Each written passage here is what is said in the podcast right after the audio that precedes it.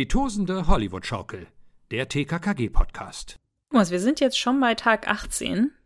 Also jetzt nähern wir uns wirklich so langsam dem Ende dieses Hörspiels. Und ich wollte dich fragen, ob du schon irgendwelche Theorien, Spekulationen, irgendwie sowas hast. Weil jetzt wird's ja so ein bisschen spannend. Jetzt kommt diese Jette Schiller ins Spiel. Irgendwie hat die tatsächlich was mit der Sache zu tun. Der Max Kaiser hat irgendwas mit der Sache zu tun, ist vielleicht der Sensenmann, ist vielleicht der Entführer von Karl, oder gut, wir wissen, dass das nicht ist, aber hat da was mit zu tun. Der Danny hat auch irgendwas damit zu tun, aber ist mehr so ein Handlanger. Der Herr Behrendt stellt Anabolika her. Wie meinst du, hängt das alles zusammen? Weil du hast noch nicht weitergehört, ne? Ja, aber ich habe so weit gehört, dass ich weiß, dass eine Person äh, jetzt demnächst bald auftaucht. So, Okay. so weit habe ich schon gehört. Aber ehrlich gesagt, die Story ist ja wirklich simpel, das hatte ich ja schon mal gesagt. Und der ähm, Kreis. Boah, das sagst du bei jeder einzelnen TKKG-Folge. Wir haben noch nie eine Folge besprochen, wo du gemeint hast, ja, das war eine komplizierte Story. Du hast immer gesagt, ja, man kann, also wenn wir mal ehrlich sind, die Story ist ja eigentlich schnell nacherzählt. ja, das sage ich immer. ehrlich Das ist sind, schnell nacherzählt. Der, weil der Kreis der Verdächtigen ist sehr überschaubar, das wollte ich sagen. So. Mhm. Aber wie, worauf das jetzt hinausläuft, das weiß ich nicht. Aber ich meine, es wird, nach meiner Meinung, wird es so sein, ähm, dass, ja, was, was soll ich denn jetzt spekulieren? Das irgendwie, wir, ja, wir, wir wissen, wir wissen, dass da Anabolika hergestellt wurden und dass der Kaiser da wahrscheinlich mit drin hängt. Und irgendwie, irgendwann muss ja auch Karl gefunden werden und da, da setze ich, äh, da, wette ich mein Geld auf Oscar, weil Oscar jetzt in den letzten Folgen generell immer irgendwie da plötzlich so ein super Spürnasenhund geworden ist. Also würde mich nicht wundern, Mhm. wenn sie irgendwie dann einen Weg finden, Oscar einzusetzen. Ah, okay. Und ansonsten da kann ich nicht viel spekulieren, weil ich finde es auch, ja, ja, es ist äh, gut. Jetzt wird noch mal wahrscheinlich ein, ein kleiner Twist kommen mit der Jette Schiller. Und da ich ja weiß, was in diesem Kalendertürchen hier passiert, Mhm. würde ich auch sagen, es läuft auf so ein Rachemotiv heraus.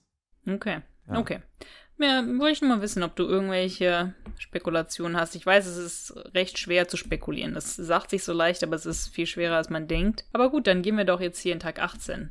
Der Schalowski, der bleibt in der Wohnung von dem Kaiser äh, und wartet auf die Kollegen von der Spurensicherung. Und Glockner macht sich mit den Kids auf zur Adresse von Helmut Fritsch. Man kommt bei einem Einfamilienhaus an und als sie klingeln, öffnet besagte Jette Schiller. Der Glockner stellt sich vor, ja, Kriminalpolizei, sie sagt, äh, was wollen Sie denn von mir? Ich habe meine Strafe abgesessen, ich bin geläutert. Klößchen kann mit dem Begriff geläutert nichts anfangen und dann erklärt sie erstmal, also pass auf, das war damals so. Ja, als ich im Gefängnis saß, habe ich Besuch bekommen. Und zwar von dem Sicherheitsmann, von dem wir schon wissen, es war Helmut Fritsch, der sie damals gewaltsam bei dem Überfall aufgehalten hatte. Und ja, der scheint aber irgendwie so einen Crush auf sie irgendwie bekommen zu haben. Ich habe keine Ahnung. Mhm. Ja, er entschuldigt sich bei ihr, also damals, äh, für sein hartes Zupacken und so. Und er wollte ihr nicht wehtun. Und sie hat Anfang, am Anfang gar keinen Bock auf den Typen gehabt, aber er kam immer und immer wieder, sie besuchen und so. Und ja, saß im Gefängnis und dachte erst, oh, der Typ schon wieder. Aber fühlte sich doch einsam. Und dann fing sie irgendwann an, sich auf ihn zu freuen, sich sein, nach seinen Besuchen sich zu sehnen. Da habe ich mir ähm, aufgeschrieben, sie wuchsen zusammen. Ähm, sie bereute ihr Verhalten. Er hat ihr auch da so ein bisschen geholfen, indem er ihr ins Gewissen geredet hat. Äh, und jetzt sieht sie sich als besseren Menschen und geläutert an, habe ich mir notiert. Also Stockholm-Syndrom. Einfach penetrant. Ja, das ist ein schöner Sprung, ja. penetrant die Alte so lange nerven, bis sie wirklich Gefühle hat. Ja, ich fand's auch witzig, wenn das ähm, Sicherheitsbeamten tut es so leid, dass er einer Verbe dass er eine Verbrecherin aufgehalten hat, davon irgendwie wegzulaufen.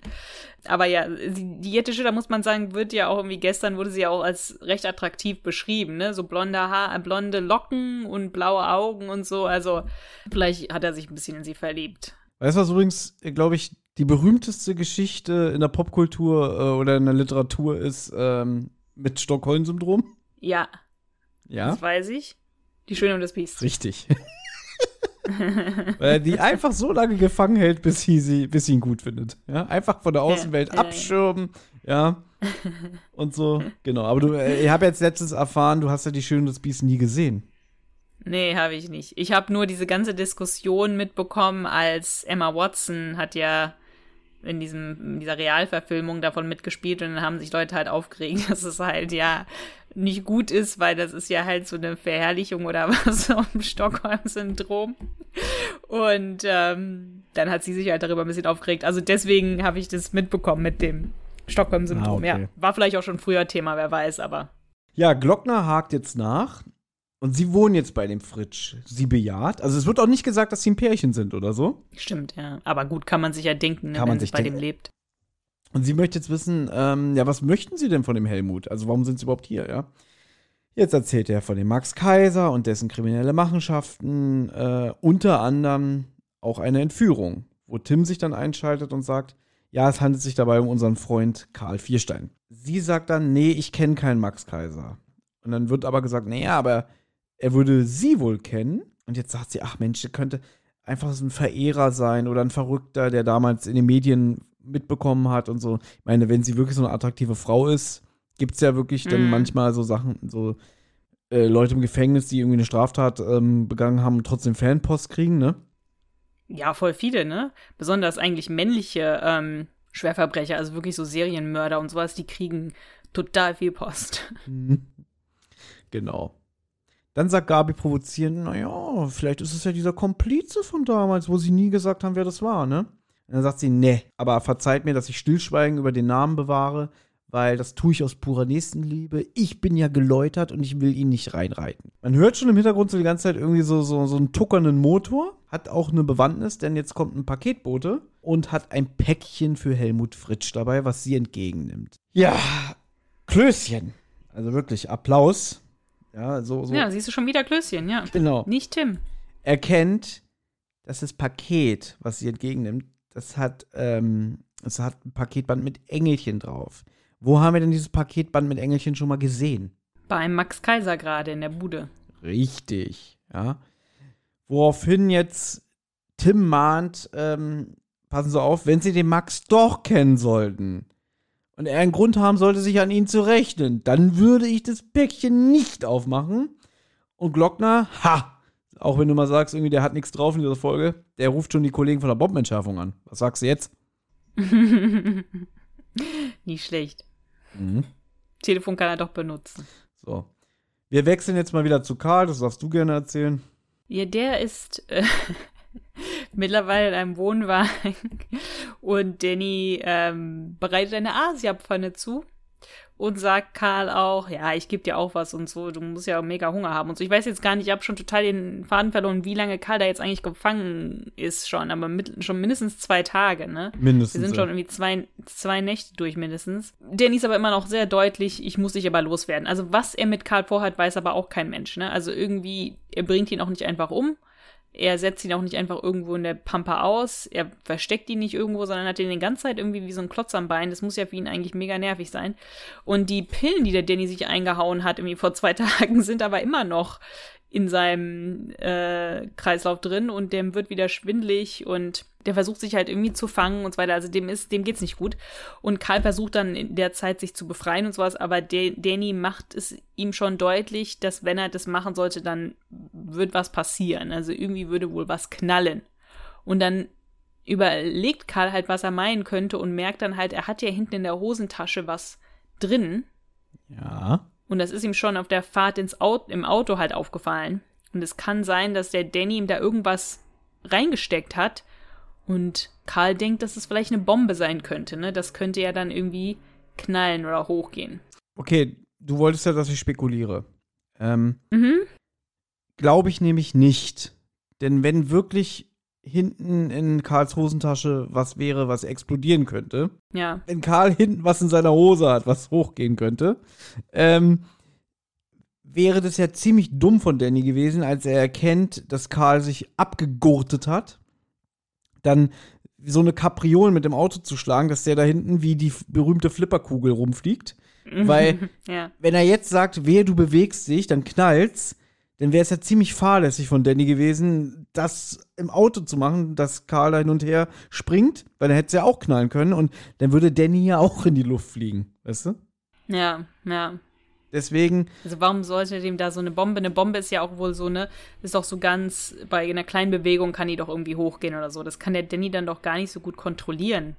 eben. Also, Also deswegen glaube ich nicht, dass Karl eine Bombe äh, hinten hat und dass er vielleicht einfach nur so gesagt hat, so, wie, du bewegst dich, sonst knallst. Und das kann ja auch zum Beispiel eine Faust ins Gesicht sein oder so. ja, das kann alles bedeuten, ne? Ja. Naja, wir werden, wir werden sehen, was noch passiert. Genau. Aber nicht mehr heute.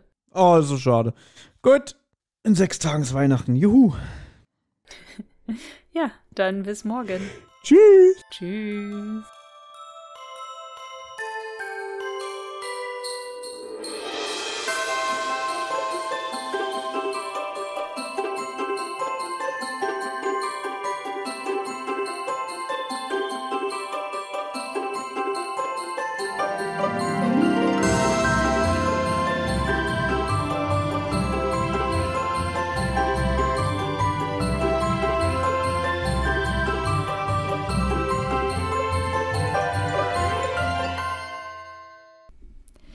Amigos, hier ist nochmal Tim. Die Abenteuer von Anna, Thomas und TKKG gehen in der nächsten Folge weiter. Wer bis dahin Feedback, Fragen oder auch einfach nur loblos werden möchte, kann das gern tun. Zum Beispiel per E-Mail unter tosendehollywoodschaukel at gmail.com, per Instagram unter tosendehollywoodschaukel oder per Twitter unter tosendeh.